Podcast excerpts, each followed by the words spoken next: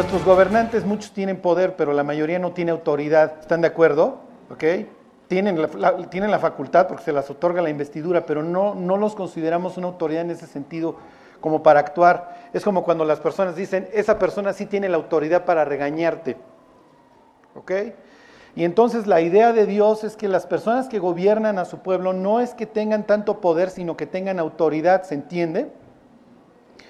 Imagínense el currículum del primer, en ese sentido, entre comillas, gobernante de Israel. Es un prófugo de la justicia, homicida, tartamudo, de 80 años. ¿Ok? Ese es su primer gobernante. Me estoy refiriendo a Moisés. ¿Te imaginas el currículum para pastor? El cuate es prófugo. ¿sí? Tuvo que ir a Arizona ahí para que no lo encarcelaran. ¿Ok? Una vez que prescribió su delito, regresa después de 40 años. Es tartamudo. Ve y dile a Faraón, a ver, vamos a practicar. Fa, fa, fa. esto creo que no va a funcionar, ¿sí? O sea, le parece que las únicas veces que Moisés no tartamudeara es cuando, cuando se quejaba, ¿ok? Este, pero Moisés tiene la autoridad que le ha dado Dios, ¿sí me explico? Y la escritura dice que es el tipo más manso sobre la tierra. Y cuando se refiere a manso no se refiere que sea un pasguato, sino que es el cuate más obediente. ¿Ok? El cuate que con más devoción va a seguir a Dios. Ok, Moisés obviamente en su gobierno se agota, pues es natural. Ok, saca cientos de miles de personas de Egipto y ahora administra la justicia a todas.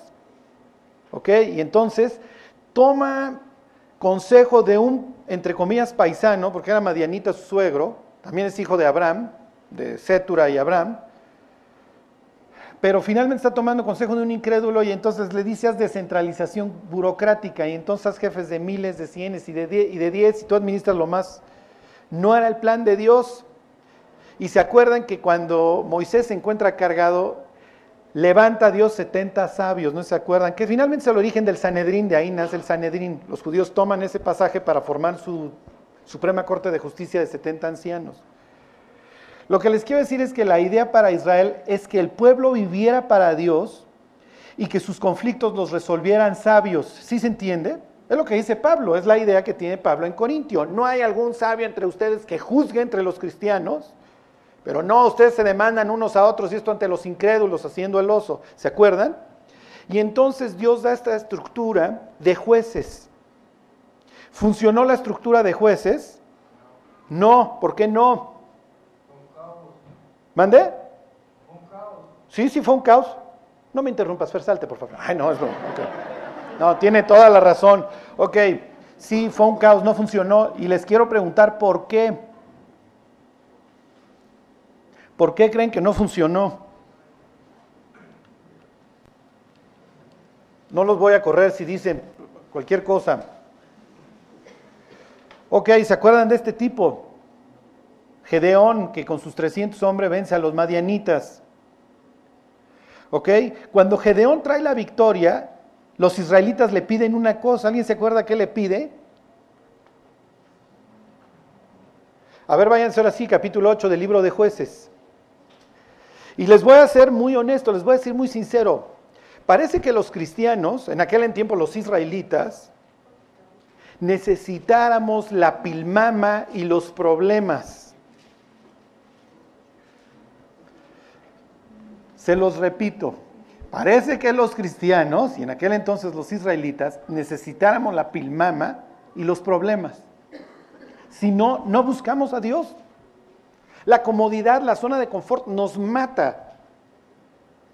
¿Por qué? Porque la idea de Dios, ok, te voy a poner jueces que administren justicia. Oye, pues es que los linderos, o se metió el caballo de este cuate a mi campo y se comió toda mi, mi cosecha. Entonces, a ver, tenía que ir el juez, a ver, mi cuate, pues esto dice la ley, entonces le tienes que resarcir. El toro de este tipo se puso a cornear a toros del vecino y los mató, entonces el juez tenía que venir a administrar justicia. Pero la idea es que la aplicación de la ley fuera bastante fluida. ¿Ok? ¿Por qué? Porque la idea es que todo Israel, no solamente el juez o no solamente el líder, se vea como el tesoro de Dios, sino que todo Israel esté buscando a Dios y los jueces simple y sencillamente estén limando las asperezas, ¿se entiende? Pero no, los judíos quieren, quieren dejar que Dios sea quien los gobierne, O sea, quieren estar buscando directamente a Dios y quieren la pilmama, por eso es que quieren un rey. Y entonces este cuate con 300 hombres, imagínense, vence a todo un ejército de miles, y entonces dicen, no, pues es lo mismo cuando Jesús alimenta a los cinco mil. No, pues vuélvete rey. ¿Sí? Fíjense, ahí está en este capítulo 8, 8, 22 del libro de jueces. Este es uno de los tantos jueces. Gedeón era un prángana, si se acuerdan. Gedeón es un tipo que se dedica a esconder sus cosechas para que los madianitas no se las roben. Tenían la pata madianita muy fuerte encima. Pero después de que trae la victoria le dicen, y los israelitas dijeron a Gedeón, sé nuestro Señor tú y tu hijo y tu nieto. ¿Qué le están pidiendo? Una monarquía perpetua. ¿Ok? Una monarquía, ¿qué? ¿Cómo se llaman esas monarquías? Sí, absoluta, hereditaria. Tú sé nuestro rey y luego tu hijo y luego tu nieto y tu bisnieto y todos. ¿Ok? Hasta que lleguemos al príncipe Carlos o a William o a quien quieran. ¿Ok? Esa es la idea, que venga siempre el heredero. ¿Qué están pidiendo? Están pidiendo rey. ¿Qué les contesta Gedeón?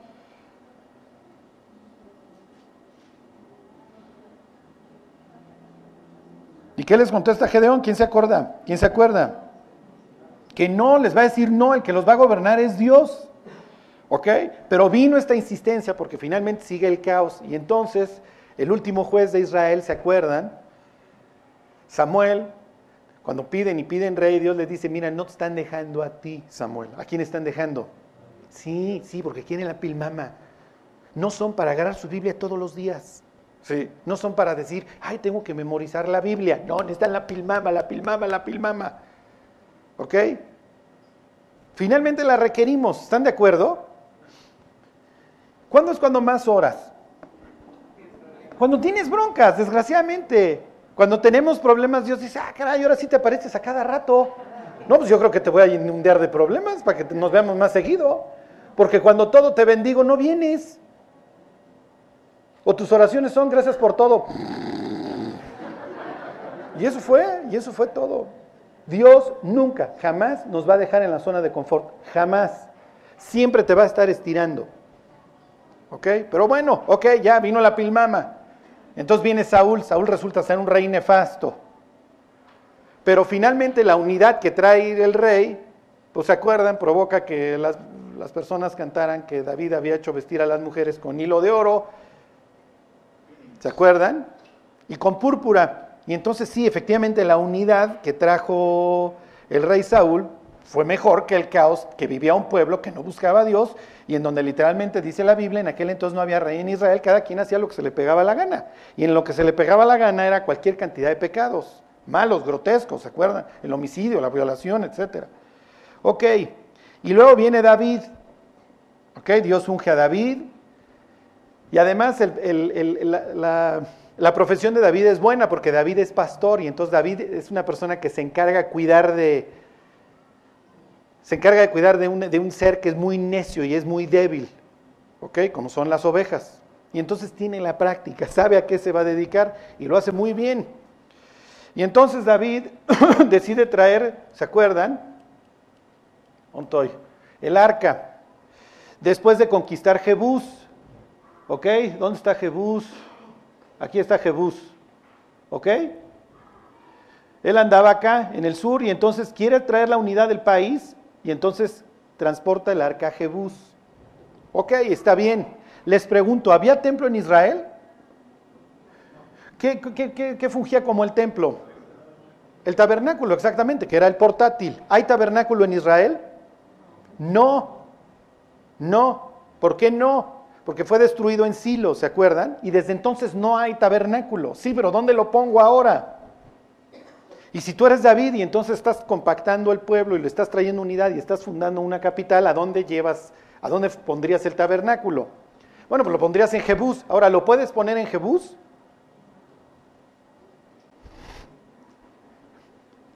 ¿Ok? Y aquí es donde quiero que echen a andar su cráneo. ¿Ok?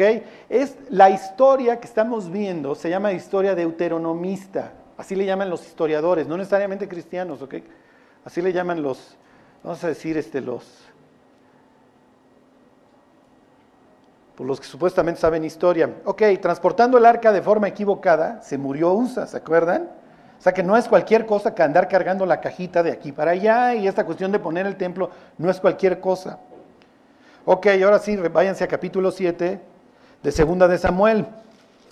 ¿Ok?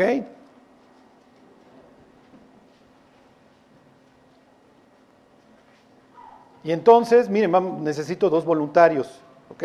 Que van a ser voluntarios, va a ser el doctor Pingarrón voluntariamente, se me acaba de ocurrir, y Juanito, porque los tengo muy cerca, ¿ok? El doctor Pingarrón, que va a demostrar todo su conocimiento y sabiduría bíblica, va a aconsejar al rey David, ¿ok? Él ahora se llama Natán. Miren, Dios quiere traer, en su crueldad, quiere traerles un micrófono, pero no, no, no vamos a hacer leña del árbol caído. No sabemos qué se pudiera grabar. No, es broma. Bueno, vamos a ver qué contestan y ya sabemos si traemos o no el micrófono. ¿Ok? Bueno. Todos ahí están, capítulo 7, segunda de Samuel 7. Ok, dice, aconteció que cuando ya el rey habitaba en su casa, después que Jehová le había dado reposo de todos sus enemigos en derredor, dijo el rey al profeta Natán, en este caso dijo Juanito al doctor Pingarrón, Mira, ahora yo habito en casa de cedro, ya estoy muy bien establecido ya en Jebús, ahora Jerusalén, y el arca de Dios está entre cortinas. Ok. Y entonces Juanito va con el doctor Pingarrón y le dice, oye, fíjate que el arca está ahí entre cortinas y pues me late traérmela para acá, para Jebús. Y el doctor Pingarrón, ¿tú qué le aconsejarías a Juanito? ¿Que sí la traiga o que no? Ok, muy bien. Se curó en salud el doctor, pero con mucho cuidado, mi David. Ok, ya la trajo. Y entonces lo que le está pidiendo ahora a Juanito es que le quiere hacer el templo, tabernáculo que quedó destruido ahí en Silo, se lo quiere hacer aquí en Jerusalén. Acuérdense que el doctor Pingarrón sabe la Biblia de memoria y le tiene que contestar conforme a la Biblia. Y aquí se va a requerir un escriba. Porque en toda la Biblia está esta cuestión de, las pistas, sobre todo en esta historia, sobre todo en los libros de Samuel y Reyes, que hemos estado viendo y viendo. Les voy a dar una pista. Este, este pasaje que acabamos de leer, estos dos versículos traen la pista. ¿Qué le va, puede contestar Natán, en este caso a Juanito? Que, que sí haga el templo o que no haga el templo. ¿Qué dirías, doctor? Pues que lo hiciera. ok, nuevamente. Ok, vamos a hacer una interpretación democrática de la Biblia para variar. Acuérdense, ustedes no conocen el resto de la historia, están hasta acá. Acaba de morir usa, bueno, no acaba, tiene, tendrá meses o años que transportaron el arca. Que David ya tiene su caserona, y ya tiene su mansión de cedro en Jebús.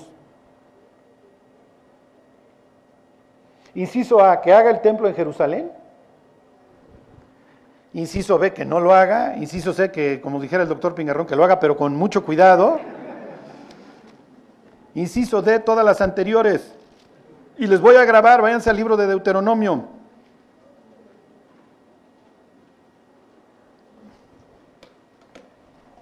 Ok, pero para agravar la situación, capítulo 12. Están platicando Juanito y el doctor Pingarón acerca de hacer el templo ahí en Jerusalén. Hasta ahorita no se ha dicho nada de hacer un templo de, de madera ni nada. Vamos a erigir aquí el tabernáculo. ¿Ok? Y entonces viaja su tío Charlie en el tiempo. Y yo les digo, mi cuate, no se vayan a equivocar. Ya se murió Usa por andar haciendo tonterías, ¿eh? Por andar copiando a los filisteos. Por andar estudiando la Biblia en YouTube se cargó la bruja USA, ¿ok? ¿Qué les dije? 12, ¿va? Ok, Deuteronomio 12, versículo 13. Cuídate. Yo llego, y están discutiendo ahí si traen o no para hacer los holocaustos ahí en Jerusalén, el templo, y yo les digo aguas, ¿eh? Cuídate de no ofrecer tus holocaustos en cualquier lugar que veas, ¿eh? sino que en, el lugar que Dios escoja, en una de tus tribus, ahí vas a ofrecer tus holocaustos y ahí harás todo lo que yo te mando. ¿Ok? Entonces aguas, aguas con andar erigiendo tu tabernáculo donde se te pegue la gana, ¿eh? ¿Por qué? Porque alrededor es natural que en algunas cosas Israel se parece a los pueblos de alrededor, pero en muchas otras no, en muchas otras sí son originales. Esta es una de ellas. Por ejemplo, los, los pueblos de al lado tenían su tabernáculo en donde vivía su Dios. Los reyes le hacían templo a su Dios. En eso se parecen. ¿Ok? O sea, si tú hubieras llegado a Siria, pues ahí hubieran tenido la casa de Adad, de su rey, de su dios Adad. O si hubieras ido ahí con los amonitas, pues ahí hubiera estado Moloco. ¿Sí se entiende? Y era su casa. Los judíos también dicen, yo le tengo que hacer casa a mi Dios, mi Dios también habita en su casa. ¿Ok? El estrado de sus pies desde aquí nos guarda. ¿Ok? Bueno, pero en lo que se distinguen es que tú en los pueblos de alrededor sí tenías su templo, pero tú podías andar ofreciendo sus sacrificios en donde tú quisieras. Lo hacían, de hecho, muchos lo hacían en los árboles. Lo veían como que, veían el árbol, eran como el Greenpeace de, de, de, ahora, ¿ok? Y adoraban el árbol. ¿Sí le suena que adorar un árbol? Adornarlo y meterlo en la sala de tu casa. Y, ¿Sí? Mis paganos amigos. ¿Ok? Era lo que hacían estos cuates, no hay nada nuevo bajo el sol. ¿Ok? Y entonces iban ahí debajo de una encina y, y ahí ofrecían los sacrificios a su Dios porque veían, les, obviamente pues es un milagro que salga un árbol, que una semilla tenga la información para que convierta la tierra en un árbol.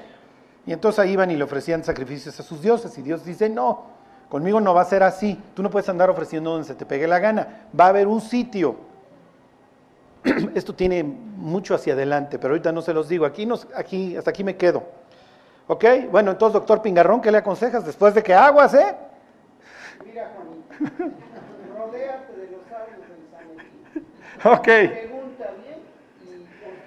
Muy bien, fue una buena respuesta. Ok, Natán le va se va a ir de bruces, ¿eh? Fue mucho más prudente, doctor Pingarrón, hay que darle ese, ¿ok? Porque Natán le dice a David, haz lo que esté en tu corazón. ¿Ok? Y Dios va a intervenir. A ver, tranquilos, mis hijos, tranquilos. Sí, sí, pero parece que David ya se puso a copiar la Biblia. Dice la Biblia que Dios les había dado qué? A través de David. Reposo, exactamente. Ok, 12.10. La respuesta estaba un parrafito arriba, Charlie. ¿Por qué no nos dices? 12.10, ahí mismo en Deuteronomio. Por eso es que David quiere, quiere establecer ya. ¿Por qué? Porque él lo entiende así. Entonces no se va a morir. Imagínense que va y David pone donde quiere, donde se le pega la gana el templo, sin conocer los tiempos ni las circunstancias. Todo el mundo va al templo y todo el mundo se empieza a morir. Ok, dice versículo 10, más pasaréis el Jordán, y aquí está la señal, y habitaréis en la tierra que Jehová vuestro Dios os hace heredar, y él qué? Y él os dará reposo de todos vuestros enemigos. Si tú vas a segunda de Samuel, capítulo 7, regresense. Ya ven cómo Ay, Charlie, es que Deuteronomio da un chorro de pereza leerlo. Sí, la ley es tediosa, pero la tienes que leer porque si no, no entiendes qué sigue. Los mismos evangelios no los entendemos cuando no conocemos la ley, porque muchas de las discusiones de Jesús giran en torno a la ley. Ok, 7.1. Segunda de Samuel, aconteció que cuando ya el rey habitaba en su casa, después que Jehová le había dado reposo, oh, de todos sus enemigos, Ahí estaba el remes, ahí estaba la pista. Pues David dice, ya Dios nos dio reposo de todos nuestros enemigos y su promesa es que cuando la tuviéramos, Dios nos iba a indicar a dónde. Y pues a dónde, pues si el arca ya tiene años aquí o meses aquí. Y Dios nos permitió traerla con gozo. Claro, lo hicimos bien, con los cuatitas, llevándola, etcétera. Así se entiende. Ok. y entonces, en la noche se le aparece Dios a Natán y es un poco así de, ay Natán, este, no te me vayas de bruces, mi cuate, porque David ya está emocionado de que él va a construir, pero David no me va a construir ningún templo. ¿Por qué? ¿Mande? Exactamente. Exactamente, mi Fer. David todavía no, todavía no tanto. Pero lo que sigue en capítulo 8, que David todavía no lo sabe, aunque obviamente pues, ya se peleó con los filisteos y ya trajo la paz en el interior del país, Pero capítulo 8 y 10, con un paréntesis en el 9, habla de, que David se va a poner manotas a todo alrededor. ¿Ok? ¿Qué pueblo de alrededor va a querer ir a adorar al, al templo que hizo David, al templo de David? Por eso no es el templo de David, es el templo de Salomón. Pero como Dios quiere que los gentiles se acerquen, por eso es que le dice, le va a decir a David, tú no lo vas a edificar, mi cuate, porque yo quiero que esta sea una casa de oración a quién? A todas las naciones. Exactamente. Y entonces, y aquí parece que hay que estar cuidando un poco de David, porque todo le está saliendo bien. ¿Ok? Ya fue un buen tipo, nunca se alzó contra Saúl, no se vengó de Nabal, ¿ok?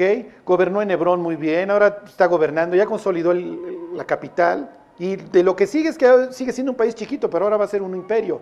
Y entonces Dios lo va a ubicar y le va a decir, a ver David, tranquilo, tú no me vas a hacer casa a mí, no puedes, ¿ok?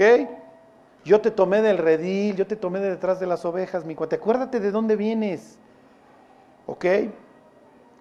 Pero no solamente le va a decir, acuérdate de dónde vienes, sino también le va a decir hacia dónde va, y eso es muy importante. ¿Ok? Lo que, a ver, regrésame, mi Juanito.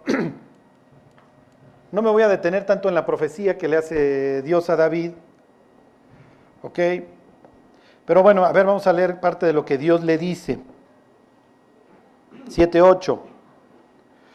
Ahora pues dirás así a mi siervo David, así ha dicho Jehová de los ejércitos, yo te tomé del redil de detrás de las ovejas, para que fueras príncipe sobre mi pueblo, sobre Israel, y he estado contigo en todo cuanto has andado, y delante de ti destruido a todos tus enemigos. ¿De quién es la gloria? Sí, sí, entonces tranquilo, mi David, qué bueno que tengas este ímpetu, pero nunca vayas a olvidar de dónde vienes. ¿Ok? porque te entra la enfermedad de las vacas locas. O David lo hubiera visto de las ovejas locas.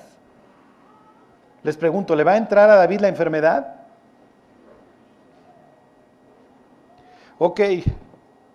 Y entonces le promete, bueno, fíjense, y le sigue diciendo, y te he dado nombre grande, como el nombre de los grandes que hay en la tierra. Además, yo fijaré a mi pueblo Israel y lo plantaré para que habite en su lugar y nunca más sea removido, ni los inicuos le aflijan más, como al principio, desde el día en que puse jueces sobre mi pueblo Israel. ¿Qué le está diciendo? Le está diciendo, la época caótica de los jueces se ha terminado. ¿Y se ha terminado gracias a quién? Pues a ti, David. Para que ustedes puedan ver el impacto que una vida consagrada puede tener. ¿eh? O sea, ese caos de los jueces se terminó contigo, David. Felicidades, ¿ok? Pero acuérdate de dónde vienes. Pero no solamente le va a decir, acuérdate de dónde vienes, que tú eres un pastor a quien nadie consideraba. Porque este día, ¿se acuerdan? Cuando Samuel va a ungir a David, Samuel no lo considera. Ve a Eliab y dice, ciertamente está aquí delante el ungido de Dios. Y Dios le dice, a ver, mi cuate, yo no mires lo que está delante de tus ojos. Usa radiografía como yo, ve lo que hay en el corazón. Y entonces, bueno, pues que venga el segundo y el segundo dice, ah, no, pues si es este. Tampoco. ¿El papá de David, este Isaí, considera posible a David? No. Y dice, pues ahí está el escuincle inverbe apacentando las ovejas, pero no creo que sea ese. Y entonces llega el pelirrojo, este pecoso ahí con su cara de escuincle, y entonces Dios le dice, este es. Entonces no lo consideran su papá, no lo consideran sus hermanos. No lo considera ni siquiera el profeta. Ok, viene el momento de Goliat. y entonces llega al frente de batalla y Eliab, su hermano, ay, escuincle, nomás vienes de morboso a ver la batalla. Ok, lo descalifica el hermano. Sí, sí, pero yo me voy a echar el trompo. Lo descalifica el rey, le dice, no seas tonto, este cuate toda su vida ha sido un paladín y tú eres un escuincle imberbe. Y luego, pues ya para la cereza del pastel, el otro Goliat lo ve y dice, ¿qué crees? Soy perro para que vengas con piedras conmigo. Entonces David no tiene para nada lo que se necesita para ser rey, o sí lo tiene. Sí, que técnicamente sí lo tiene, tiene el corazón.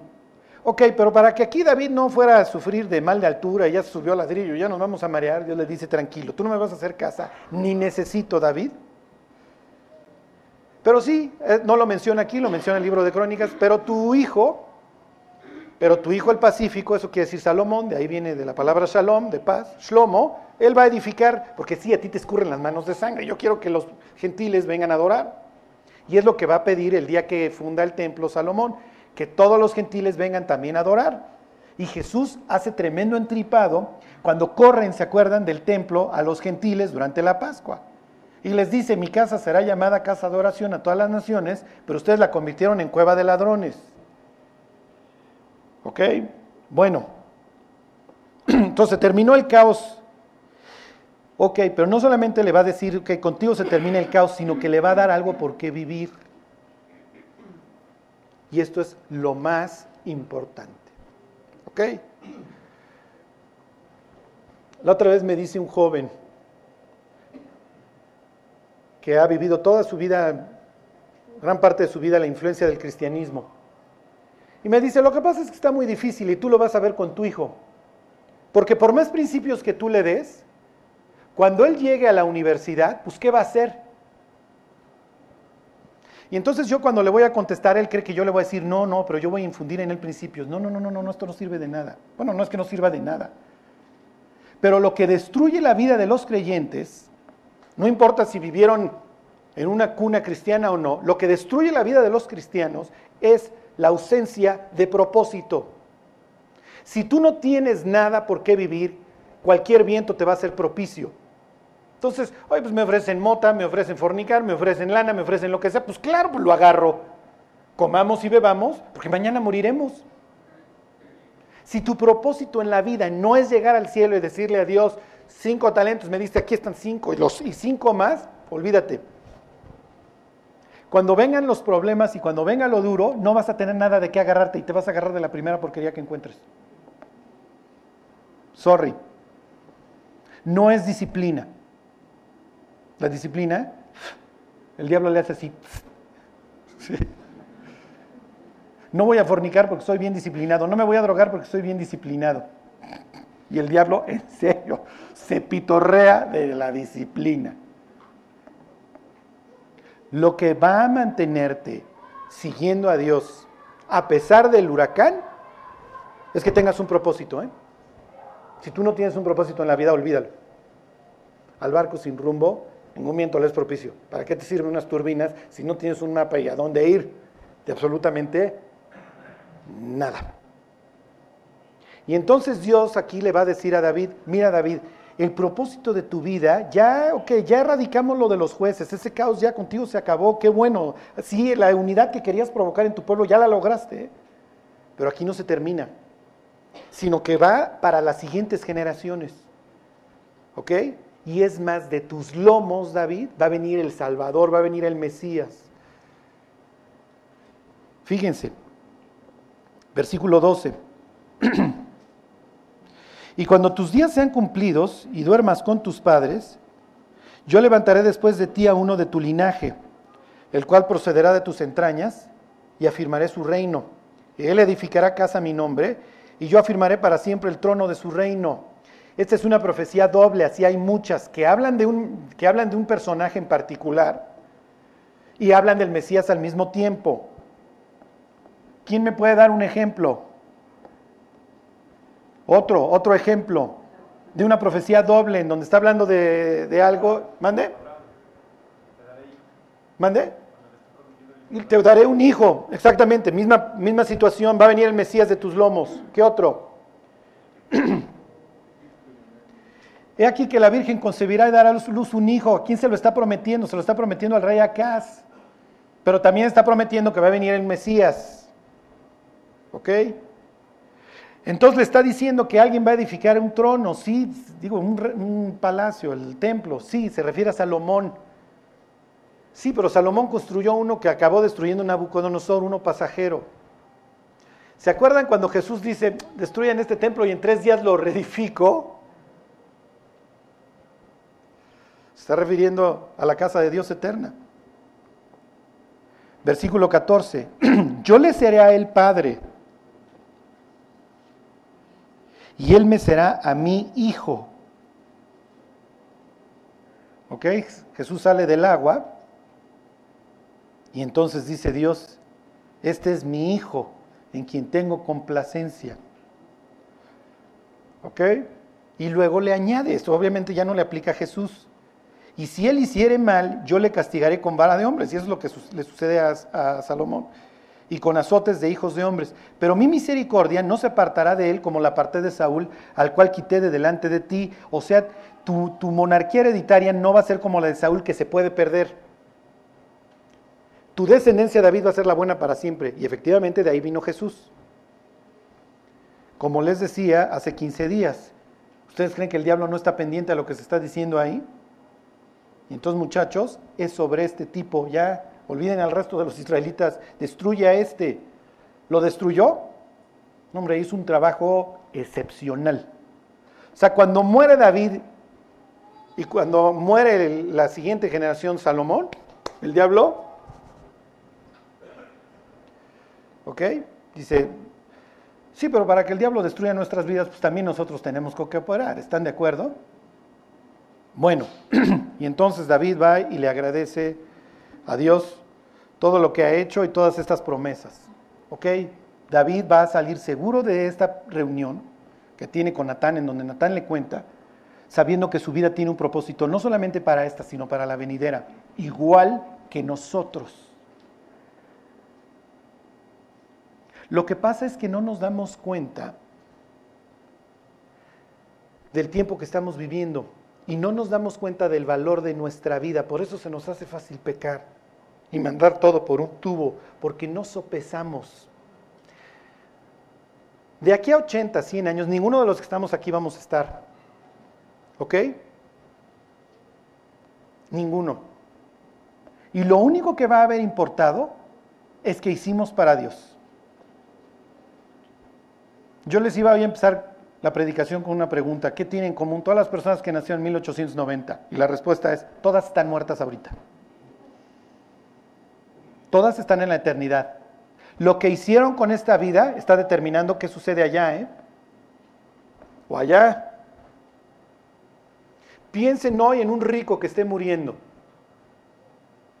Llega al infierno y su única posesión, pedazos de carbón y de azufre.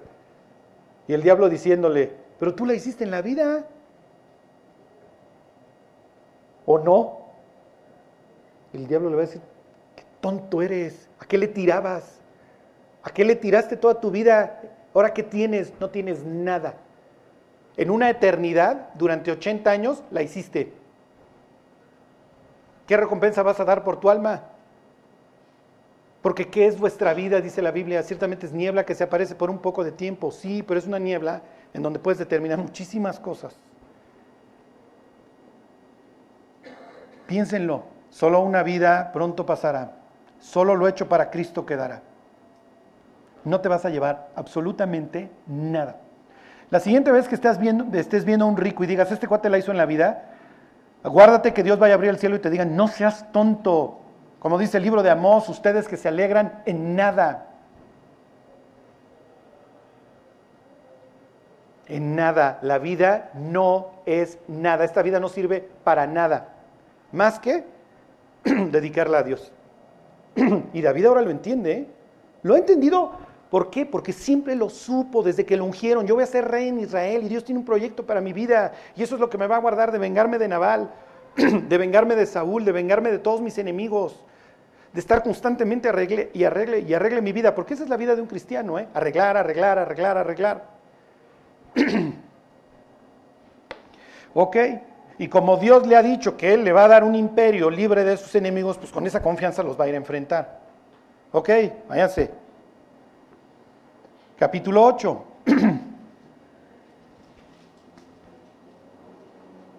y ahorita vamos a hablar, hijo de...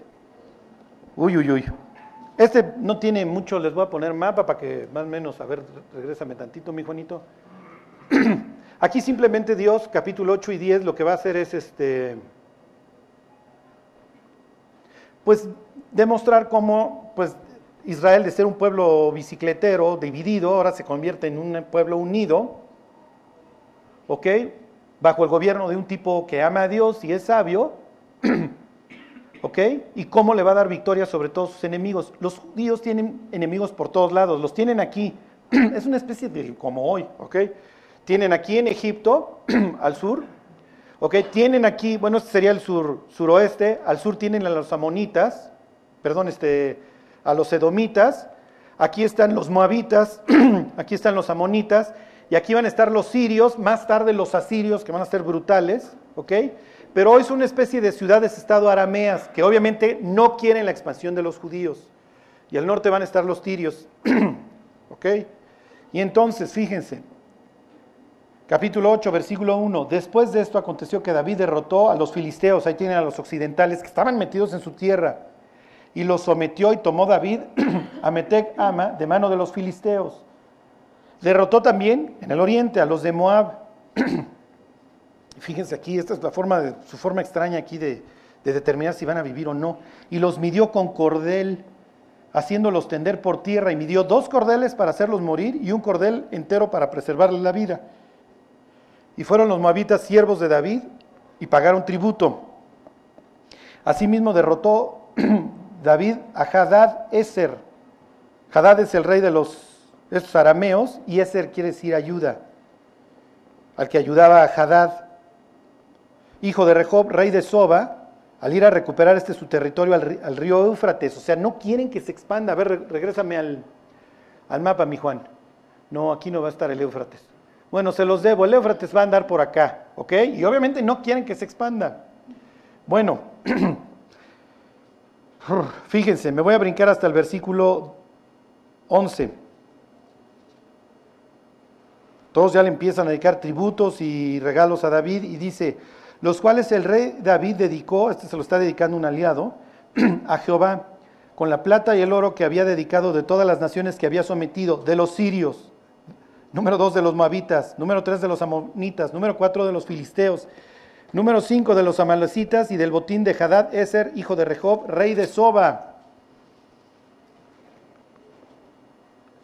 Versículo 13, así ganó David fama cuando regresaba de derrotar a los sirios, destrozó a 18 mil edomitas en el Valle de la Sal. O sea que todo alrededor, ahora un pueblo que estaba sometido a cualquier otro, ahora ha sometido todo. Ok, ¿qué implica esto para nuestra vida? Sí, la influencia que tú empiezas a ejercer en el mundo. Ok, pero no solamente eso. Ok, empiezas a tener victoria y victoria y victoria. Dejas el alcohol, dejas el cigarro, dejas las malas palabras, empiezas a perdonar, empiezas a amar y se empieza a ensanchar tu territorio. en nuestro caso, obviamente tu influencia empieza a ser mayor, ¿ok? Dios te empieza a usar para qué? Para ganar a los incrédulos y para influir para bien, para hacer ayuda en los creyentes. Pero a lo que Dios le tira, y yo creo que eso es lo que más trabajo le cuesta, es a ensanchar nuestro corazón. Porque ese es el más difícil. Nuestro corazón se ha ensanchado, oh Corintios. Y aunque ustedes nos amen menos, les dice Pablo, yo los voy a seguir amando más. Y amar a las personas que nos rodean y estar cada vez tumbando las paredes de nuestro corazón y expandirlo, es lo más difícil. Porque la tendencia es hacer de nuestro corazón algo cada vez más chico y más duro. Ya llega una muchacha, tenía 10 meses de casada y ya se había salido de su casa. Y cuando intenta regresar, el cuate le dice, no, ya no regreses. Y entonces lo busca y la chava, digo, y el cuate no quiere. Y entonces me dice, ¿qué hago? le digo, escríbele una carta, porque pues ya no te toma las llamadas, y dile que lo amas y que tú estás dispuesta a todo y, a regresar. y entonces me dice, oye Charlie, si no quiere, si no quiere se va a endurecer. Porque finalmente le está cerrando las puertas a alguien que debería estar en su corazón. Y bueno, ni le contesta. Y unos tres, cuatro meses más tarde, esta chava en la fila de un restaurante se le encuentra con otra chava. ¿Ya? El corazón completamente duro.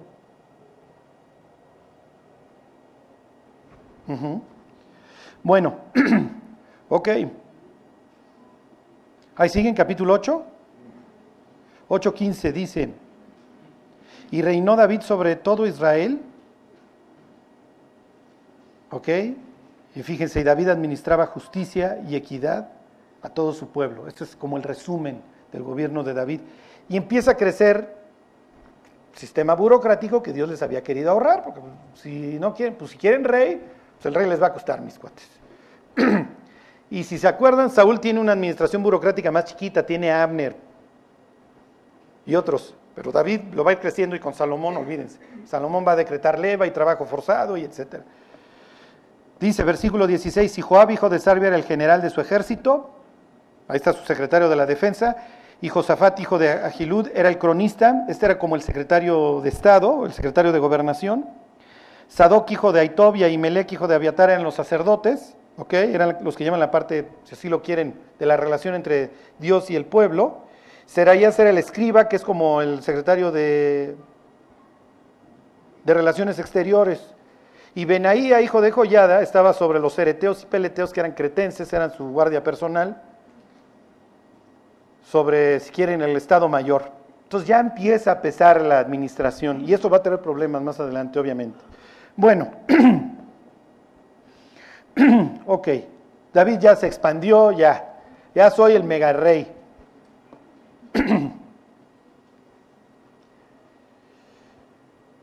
Sí, pero acuérdense que la zona de confort nos daña, o las cosas que damos por hecho nos dañan, porque las damos por sentadas.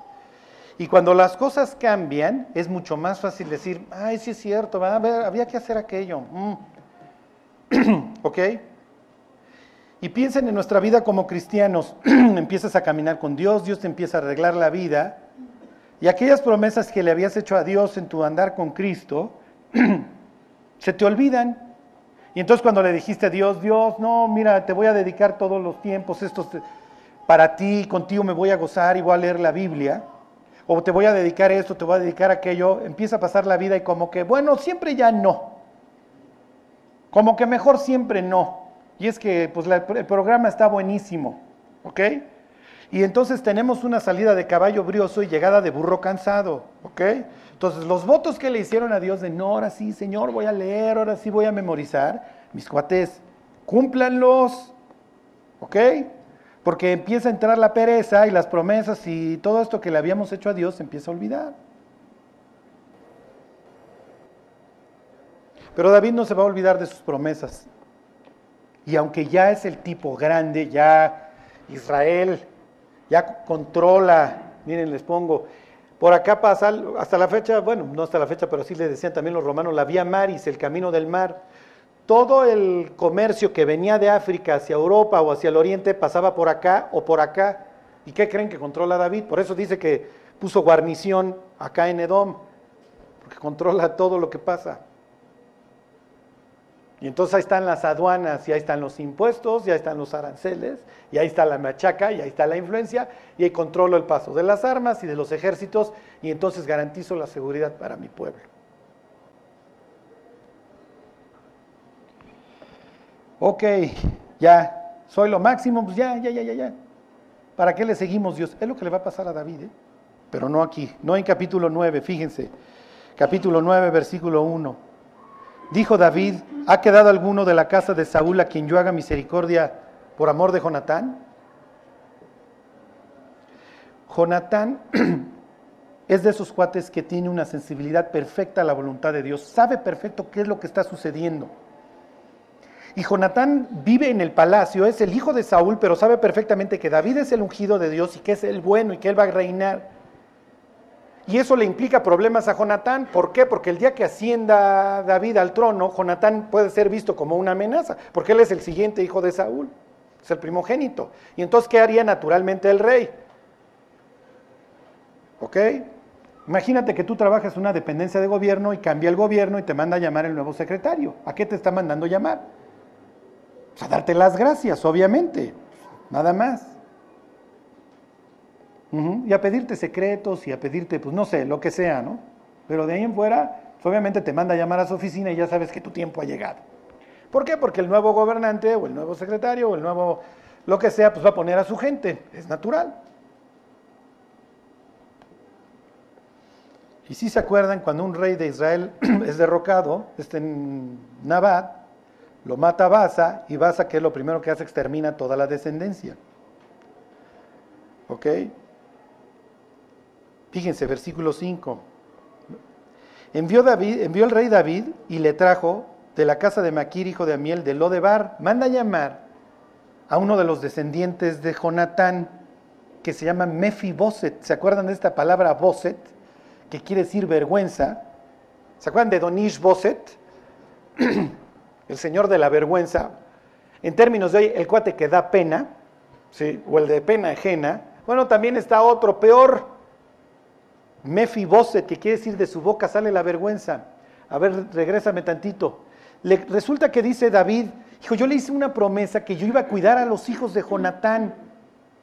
Yo se lo prometí el día que yo no era nadie, que yo estaba en el bosque escondido. Y le dice David a Jonatán, oye, checa si tu papá me quiere matar. O sea, piénsenlo. O sea, piensen lo que le está preguntando. Oye, checa, ve, si me tengo que fugar porque si me quiere matar o no. Y Jonatán le dice, no te preocupes, yo checo si te quiere matar o no mi papá. Pero nada más te quiero pedir una cosa. El día que tú seas rey, ten cuidado de mí. Y si no vivo, porque sabe que, Saúl lo puede llegar a matar o morir en una batalla, como efectivamente sucede, por favor cuida de mi descendencia, no la vayas a matar. Cuídalos, ahí te los encargo. Miren, si alguien los ha puesto como albacea en algún testamento, quiere decir que ustedes han dado un buen testimonio. Si alguien alguna vez te ha acercado y te ha dicho, oye, el día que yo muera, pues cuida de mi familia y eso, quiere decir que te tiene mucha confianza. De ahí viene la palabra fideicomiso, fideicomiso, de fide, de, de fe. El fiduciario es a la persona que le tienes confianza. ¿Ok? El fideicomitente le daba las cosas al fiduciario para cuando muriera, oye, cuida de estas cosas porque te tengo confianza. Y Jonatán le tiene esta confianza a David. Y entonces David, cuando ya está gobernando en su casa de cedro, ya, ya es el jefe de jefes, hijo, yo tenía una promesa, ¿verdad? Y entonces le cuentan la historia del gran Mefiboset que se llamaba Meribal, el que contiende con Baal. O sea, imagínense, pobres de estos cuates. Isboset era Isbaal, que quiere decir el Señor, el hombre Señor, el que señorea. Y Meribal, el que contiende con el dios Baal, o sea, que se pelea con los dioses paganos y gana. Pero acaba siendo el Mefiboset. Cuando muere su papá y su abuelo, cuando mueren Saúl y Jonatán, ¿Se acuerdan que esto era una guerra total y entonces a las mujeres las volvían esclavas con todo lo que eso implicaba?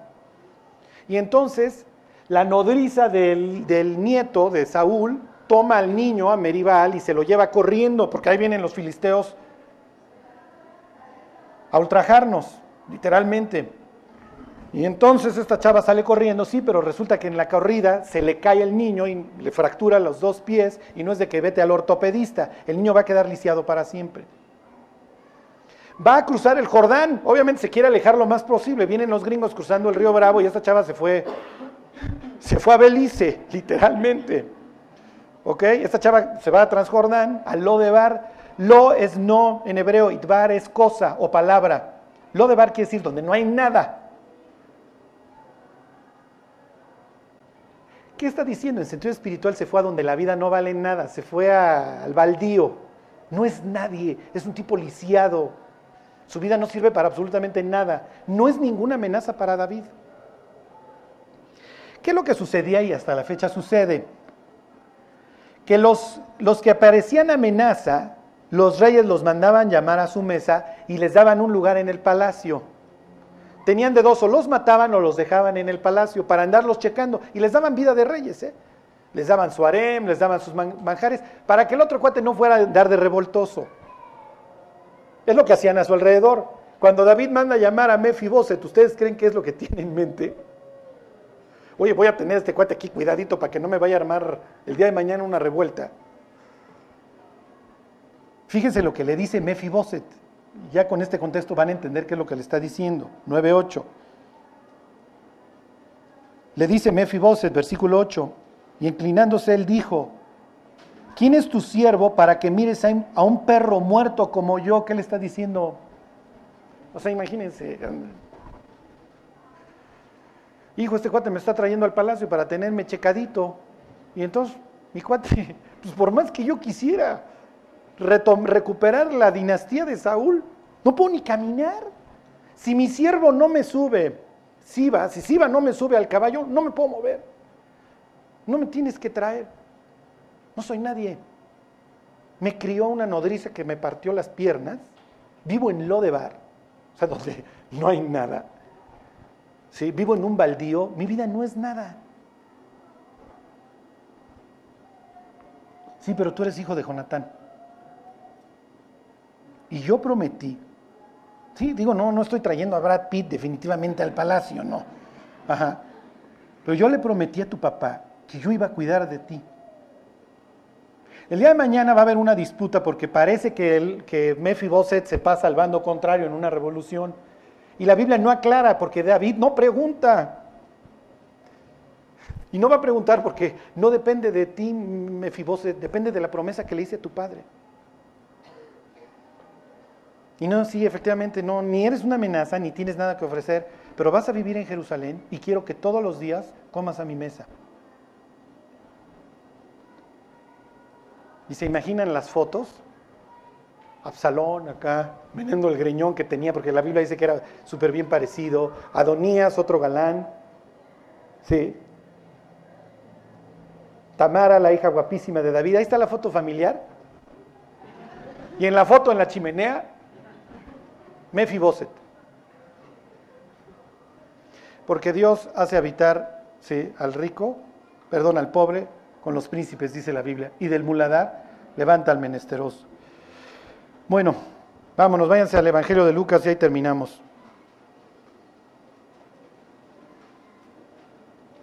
Lucas 13, 29. Cuando las cosas se ponen difíciles, es difícil cumplir las promesas. Un día estaba yo ahí en el reclusorio. Para entrar al reclusorio había días que hacías cuatro horas de fila. Y me acuerdo que yo iba con, otro cristiano que hoy es ahí este, obrero en Mazatlán, con Manolo, y nos quedábamos platicando tres, cuatro horas en la fila. Y la verdad se nos pasaba rápido porque pero después de eso, si llevabas comida, te tenías que echar otra hora o dos horas en la fila de la comida, porque pues no vayas a llevar la metralleta o lo que sea, o la droga en el pastel. Y un día, entonces había personas que se echaban seis horas. Hubo una época que un señor nos apartaba al lugar porque repartían fichas. Le decíamos Jacob porque iba con toda la familia y así llegaba toda la, la descendencia, como sus doce hijos y todo. Y entonces llegábamos, ¿dónde está Jacob? Y ahí nos hacía Jacob así con sus bolsones y todo. Y Jacob llegaba, a las siete y entraba después que nosotros. Ha de haber entrado como dos y media. Se echaba siete horas, seis horas ahí esperando para entrar a ver a su hijo. Y entonces un día me pregunta uno de los creyentes allá adentro y me dice, oye, mi mujer me da mucha pena que venga a visitarme con mis hijos, pero es que los quiero ver. Pero hacen horas y he estado pensando ya decirle que no venga o que venga una vez al mes. Y entonces este, le digo, cuando te casaste, ¿qué le prometiste? Y dice el cuate, no, pues que en las buenas y en las malas. Y conforme van pasando los años, esas promesas las empezamos a, a olvidar de que en las buenas y en las malas, ahora estés enfermo o en salud, en riqueza o en pobreza.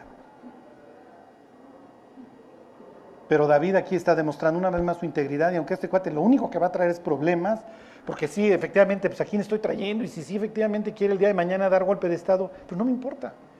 Yo hice una promesa y la voy a cumplir.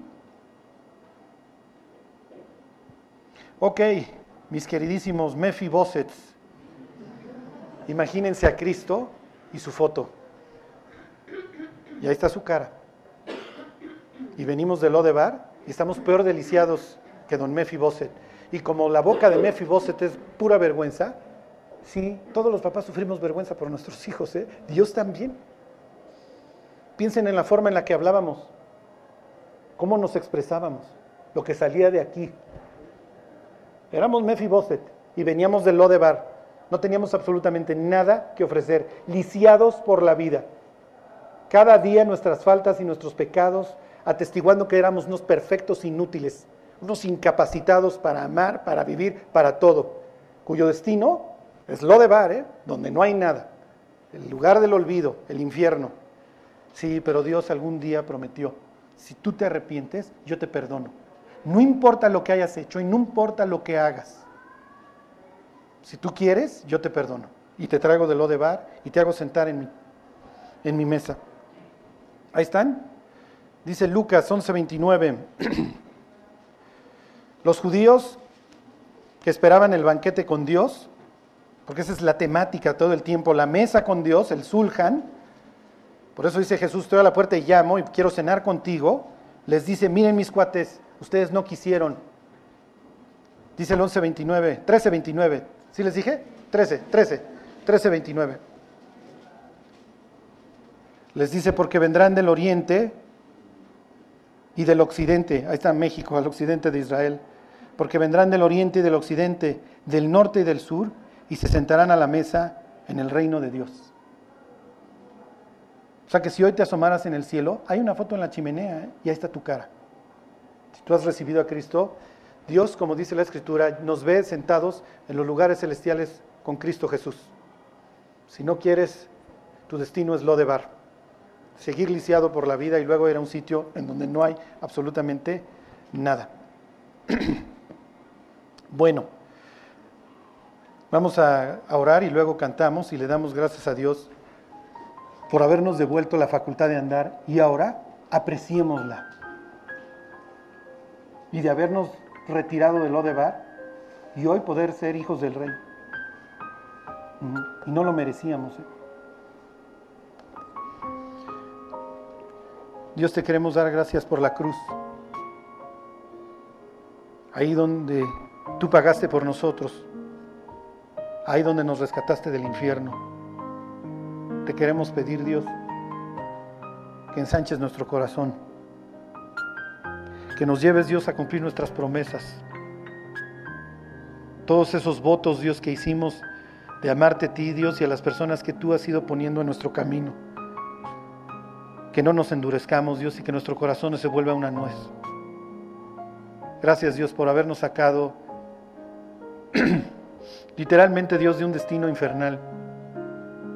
Y hoy, Dios, podernos gozar en que tú ves nuestros nombres escritos en el libro de la vida escritos Dios con la sangre de tu propio Hijo. Gracias Jesús por habernos redimido. Te lo agradecemos todo en el nombre de Cristo Jesús. Amén.